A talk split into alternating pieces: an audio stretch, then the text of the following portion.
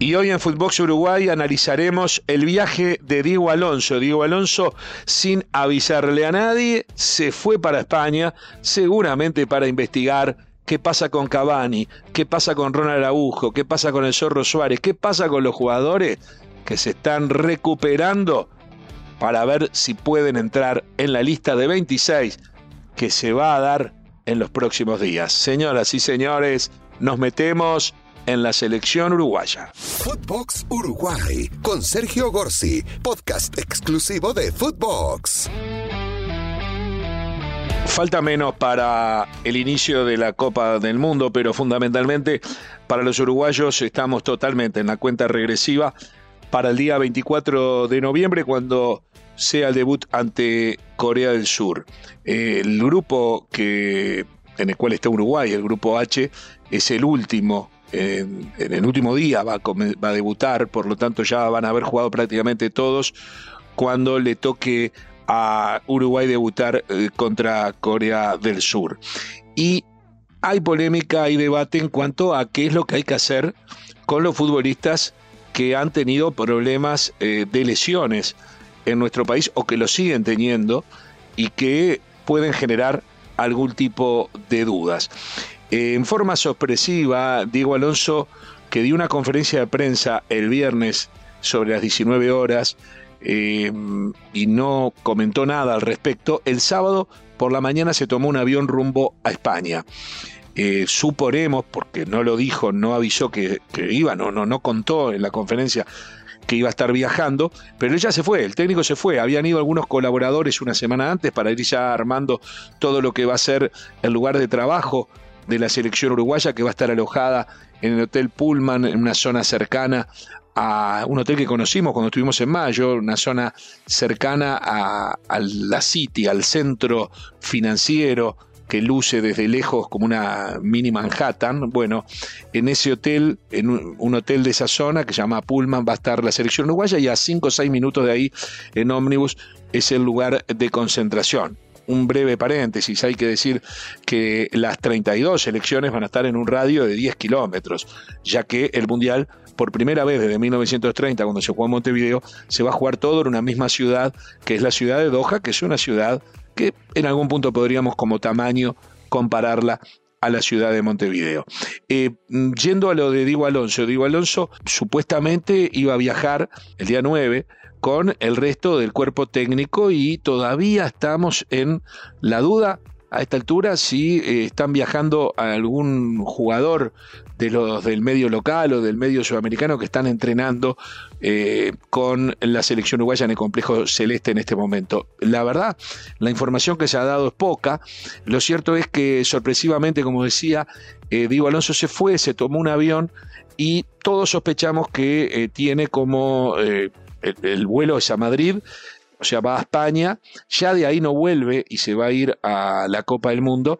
Y lo que sospechamos es que fue para hablar con eh, los médicos y los directores técnicos de los equipos de algunos jugadores uruguayos que están complicados.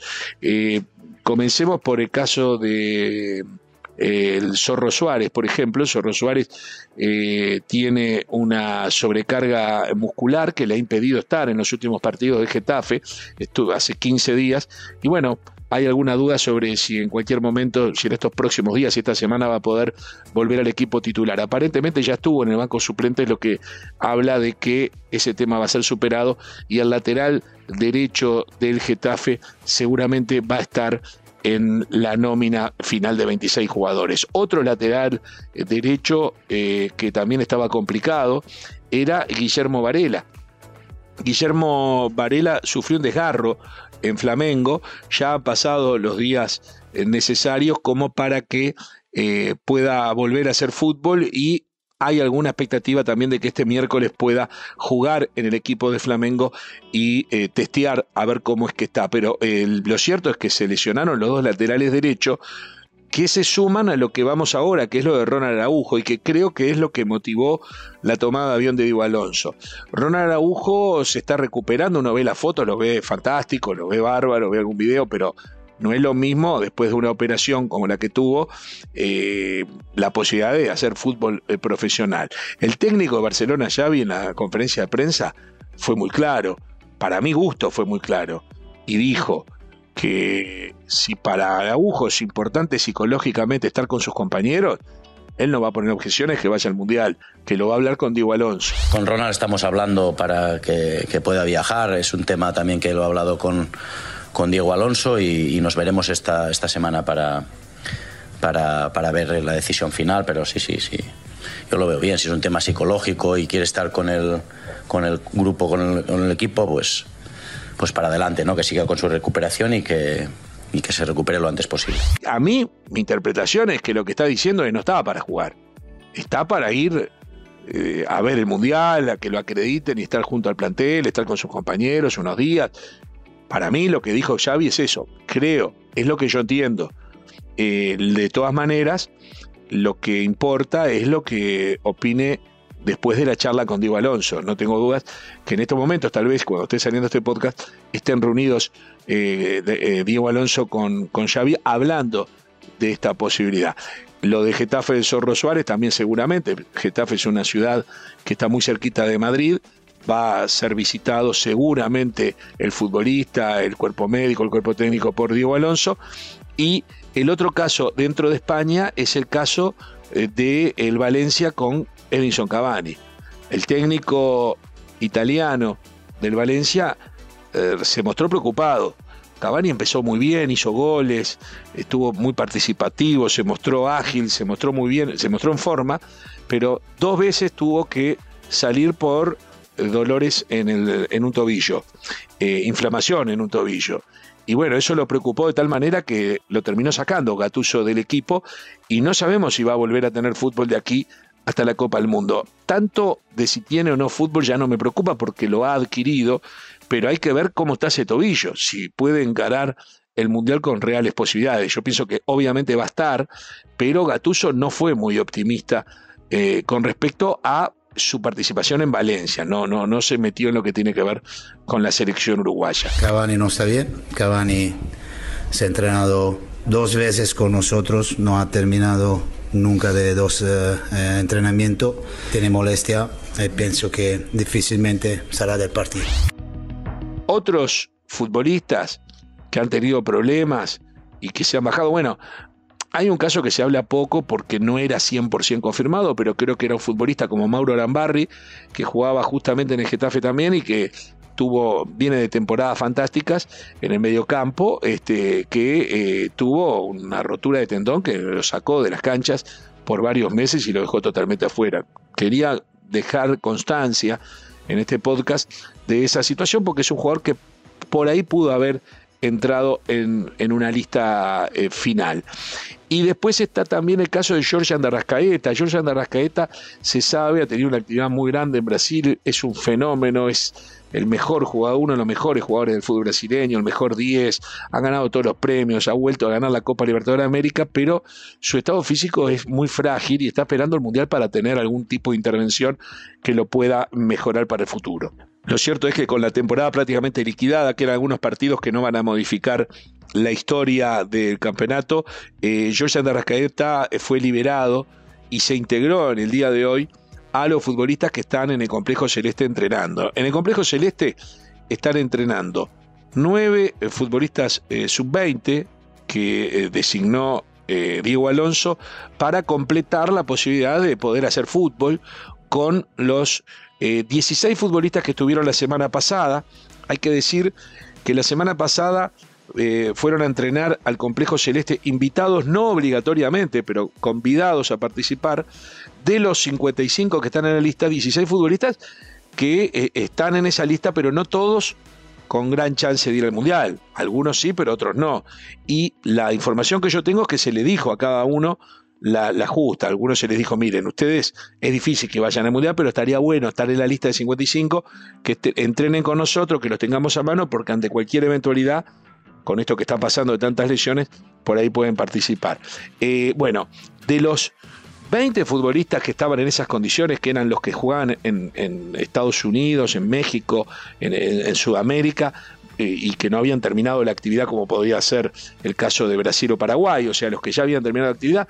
Bueno, de todos esos futbolistas, solamente 16 eh, de los 20 fueron y solamente dos de Nacional, que eran eh, Felipe Carballo y Luis Suárez, fueron liberados. Se les explicó que si bien estaban convidados, a ellos se los liberaba porque acababan de salir campeones luego de una larga eh, actividad y que correspondía que tomaran una pequeña licencia. Otros compañeros de ellos de Nacional tienen más difícil la posibilidad de ir al Mundial, sí se les pidió que estuviesen, pero específicamente se había eh, liberado, perdón, a Rogetti Suárez, a Rogetti Suárez, no a Carballo y Suárez, a Rogetti Suárez. Carballo fue a entrenar, como fue el Pumita eh, Rodríguez eh, también.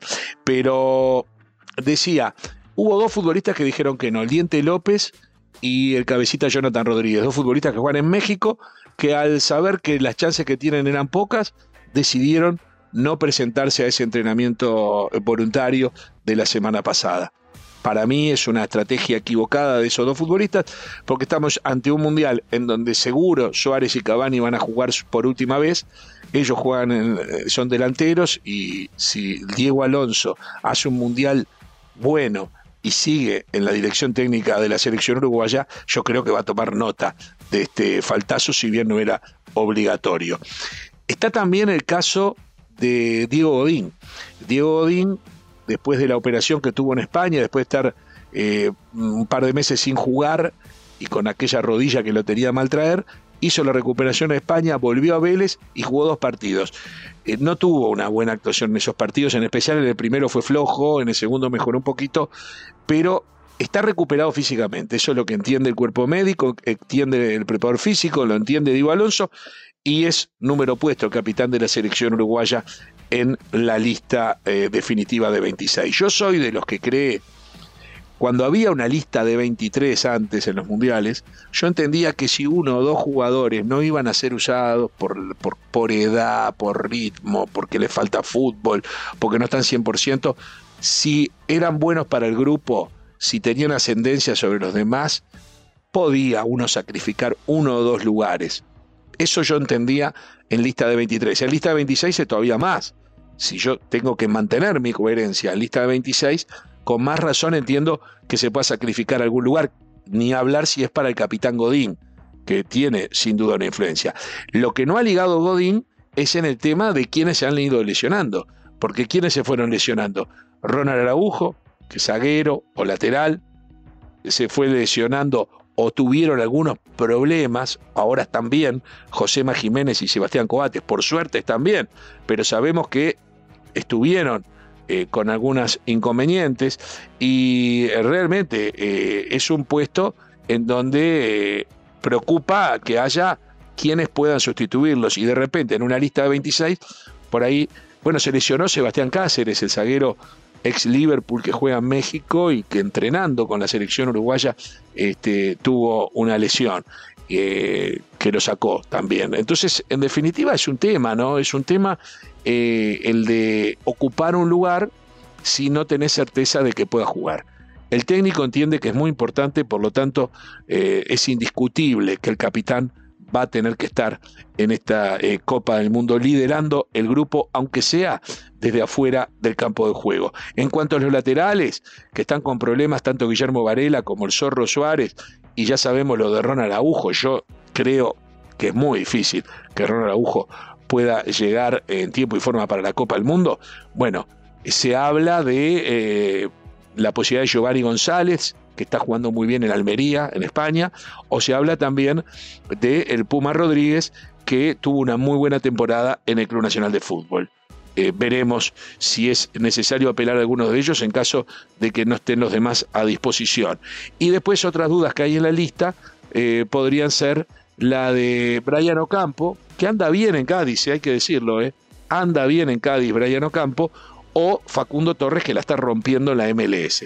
Creo que por ese lado son dos futbolistas que esto en esto no tiene que ver las lesiones, por más que en algún momento Brian Ocampo las tuvo, pero en esto, en esto lo que tiene que ver es con lo que Diego Alonso haya podido rescatar en el último mes, mes y medio de fútbol de ambos. ¿eh? Brian Ocampo, Facundo Torres pueden ser figuras que puedan finalmente integrar la lista eh, definitiva. Señoras y señores, esto es un poco el panorama ante este viaje de Diego Alonso a España. Seguramente para interiorizarse de la situación de Edinson Cavani, de Ronald Araujo y del Zorro Suárez en el lugar de los hechos. Me parece positivo que el técnico se haya tomado el avión y haya ido a verlos. Señoras y señores, nuevamente, hasta la próxima aquí en Footbox Uruguay. Esto fue Footbox Uruguay con Sergio Gorsi, podcast exclusivo de Footbox.